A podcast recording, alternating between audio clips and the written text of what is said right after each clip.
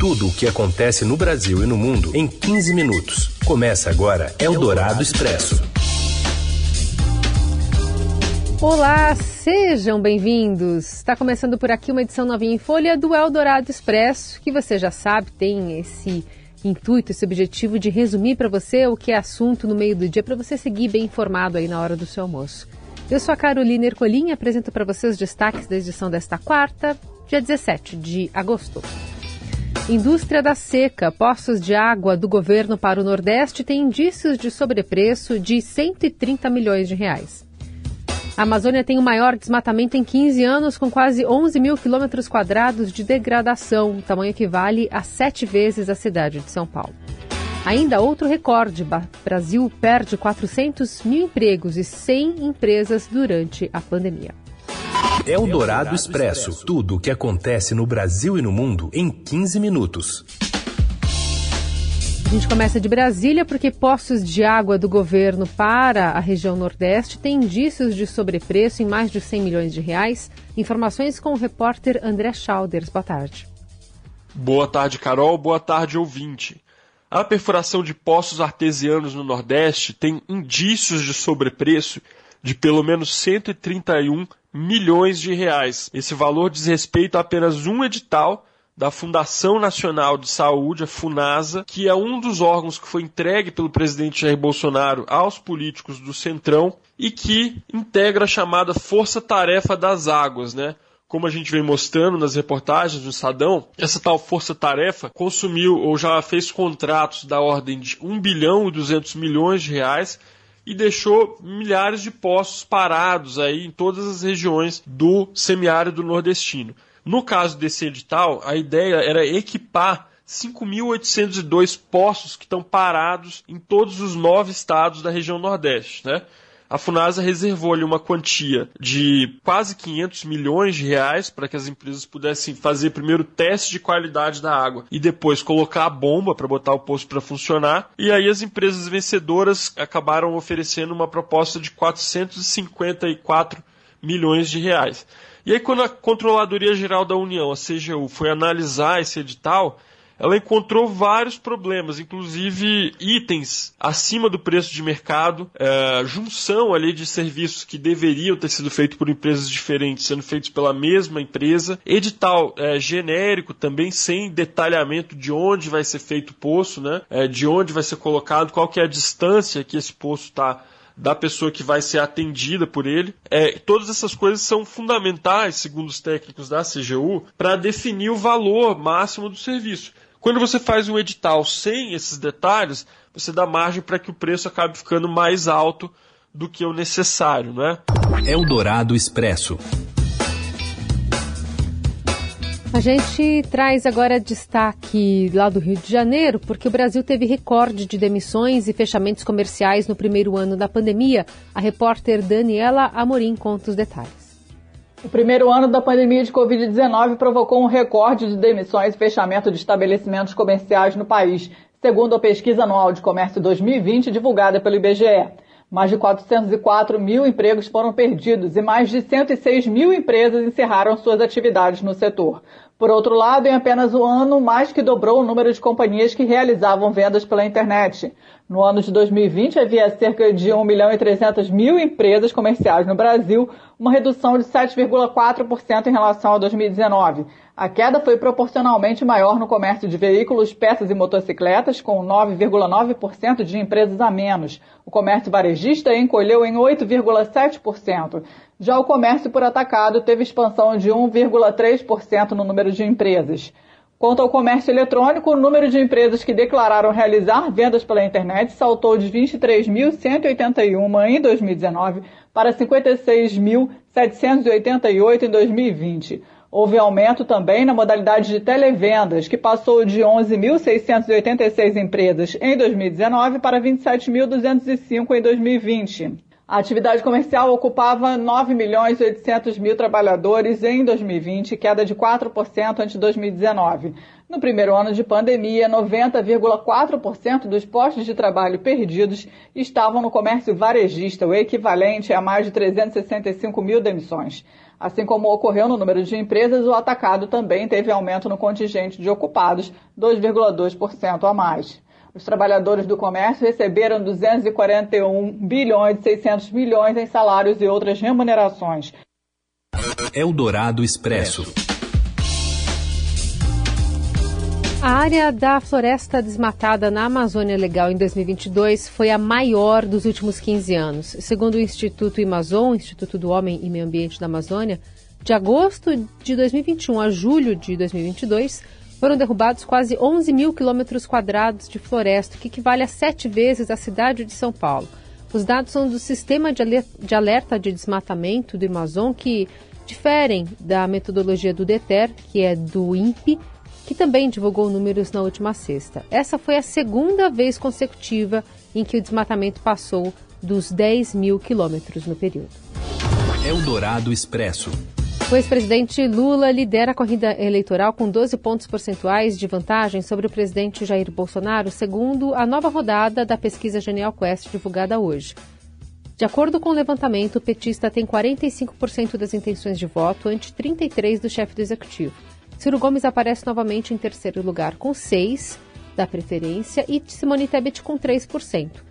Vera Lúcia, Felipe Dávila, Emael, Sofia Manzano, Soraya Tronic e Leonardo Pericles não pontuaram.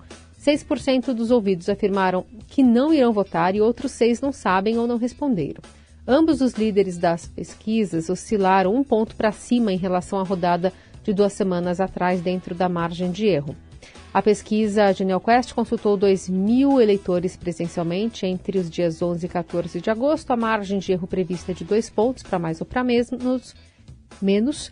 E o registro do levantamento na Justiça Eleitoral é o BR 01167-2022. Eldorado Expresso. O candidato do PDT ao governo de São Paulo, Elvis César, foi o primeiro convidado da série de sabatinas promovida pelo Estadão em parceria com a FAAP.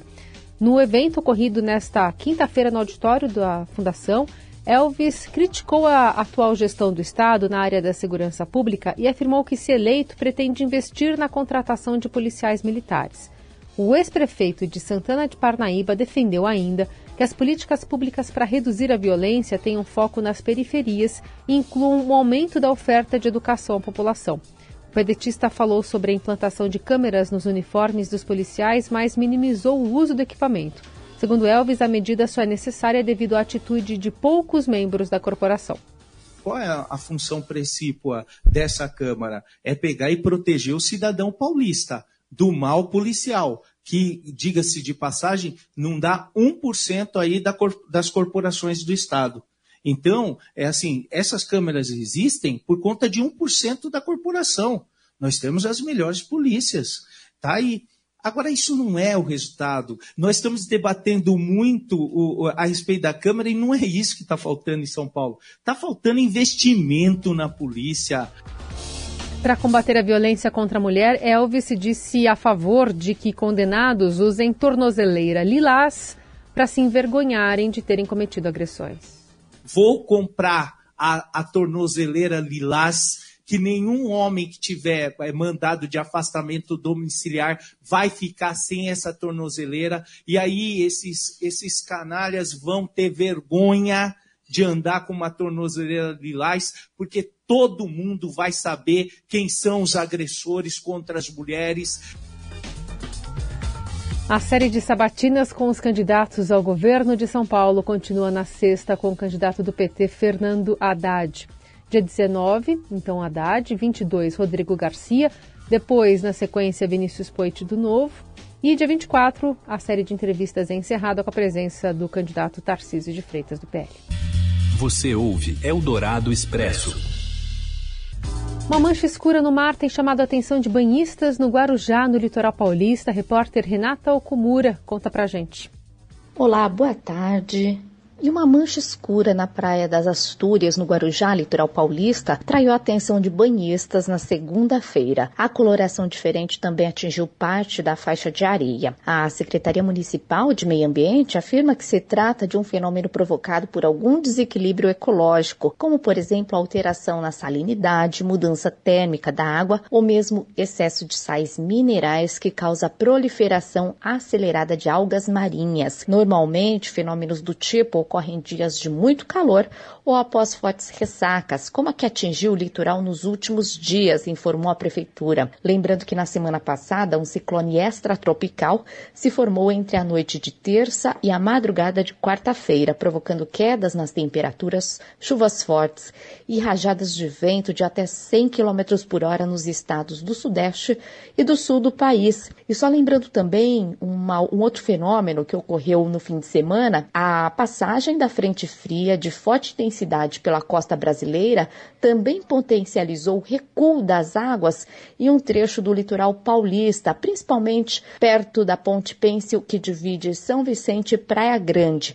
E segundo a meteorologista da Climatempo, Fabienne casamento. Esse recuo do mar se deve, se deve à posição de uma área de alta pressão atmosférica no Oceano Atlântico, próximo à costa de São Paulo, e acabou sendo potencializado pelo ciclone. Eldorado Expresso. A gente fala agora sobre a área internacional, porque em meio a fortes tensões com os Estados Unidos, a China anunciou nesta quarta que enviará tropas para a Rússia. Segundo Pequim, os militares participarão de um exercício conjunto no país. As tropas da Índia, Belarus e Tajiquistão também participarão dos exercícios que ocorrerão em território russo, ainda sem data confirmada. A participação da China nos exercícios conjuntos não tem relação com a atual situação internacional e regional, segundo o Ministério em comunicado. No entanto, o anúncio acontece em meio a um dos momentos mais tensos entre Estados Unidos e China nos últimos anos, iniciados com a visita da presidente da Câmara dos Deputados americana, Nancy Pelosi, a Taiwan. Eldorado Expresso. E a Escócia se tornou o primeiro país a distribuir produtos menstruais gratuitos para as mulheres. A partir desta semana, produtos como absorventes externos e internos estarão disponíveis em espaços públicos como centros comunitários, farmácias e centros de jovens a quem precisar. A lei que previu o acesso foi aprovada em 2020, com esforço para acabar com a pobreza menstrual, quando mulheres de baixa renda não têm condições de comprar produtos de higiene feminina por causa dos altos valores. Outros países, como Nova Zelândia, começaram a desenvolver iniciativas para distribuir absorvente em escolas para evitar a falta às alunas em períodos menstruais. Eldorado Expresso. E o Corinthians, hein? Consegue fazer milagre no jogo de hoje? Fala, Morelli. Olá, amigos! Quero falar agora dessa partida de logo mais do Corinthians em sua casa, definindo o seu futuro na Copa do Brasil. Precisa ganhar do Atlético de Goiás por dois gols de diferença para levar a decisão para os pênaltis. É um resultado difícil. Das 51 partidas que o Corinthians já fez na temporada, em apenas nove delas ele conseguiu fazer dois ou mais gols. Então é uma complicação para o Corinthians. Esse ataque não anda funcionando e o Corinthians terá que jogar muito, muito para superar o Atlético de Goiás. Pior, das quatro partidas que o Corinthians fez em sua casa contra o time de Goiás, empatou e perdeu. Não venceu nenhuma delas. Pior, não fez nenhum gol no adversário. Então esse Corinthians precisa superar suas próprias marcas dentro de sua casa contra o Atlético de Goiás para conseguir é, passar para a semifinal da Copa do Brasil. Lembrando que vale dinheiro a competição, mas neste momento para o Corinthians vale muito mais a paz que ele pode recuperar com a sua torcida. A torcida que está brava, a torcida que está pegando no pé de alguns jogadores e também do técnico Vitor Pereira. É, o Corinthians perdeu na Libertadores para o Flamengo, caiu fora da competição. No fim de semana, perdeu para o Palmeiras, seu rival, dentro da sua casa no Campeonato Brasileiro. E agora faz a terceira partida decisiva da semana, né, de sete dias, contra o Atlético, que pode definir o seu futuro na Copa do Brasil. Se não conseguir a classificação, o policiamento lá no estádio do Corinthians já está de sobreaviso para o que pode acontecer depois da partida. É isso, gente. Falei. Um abraço a todos. Eldorado Expresso.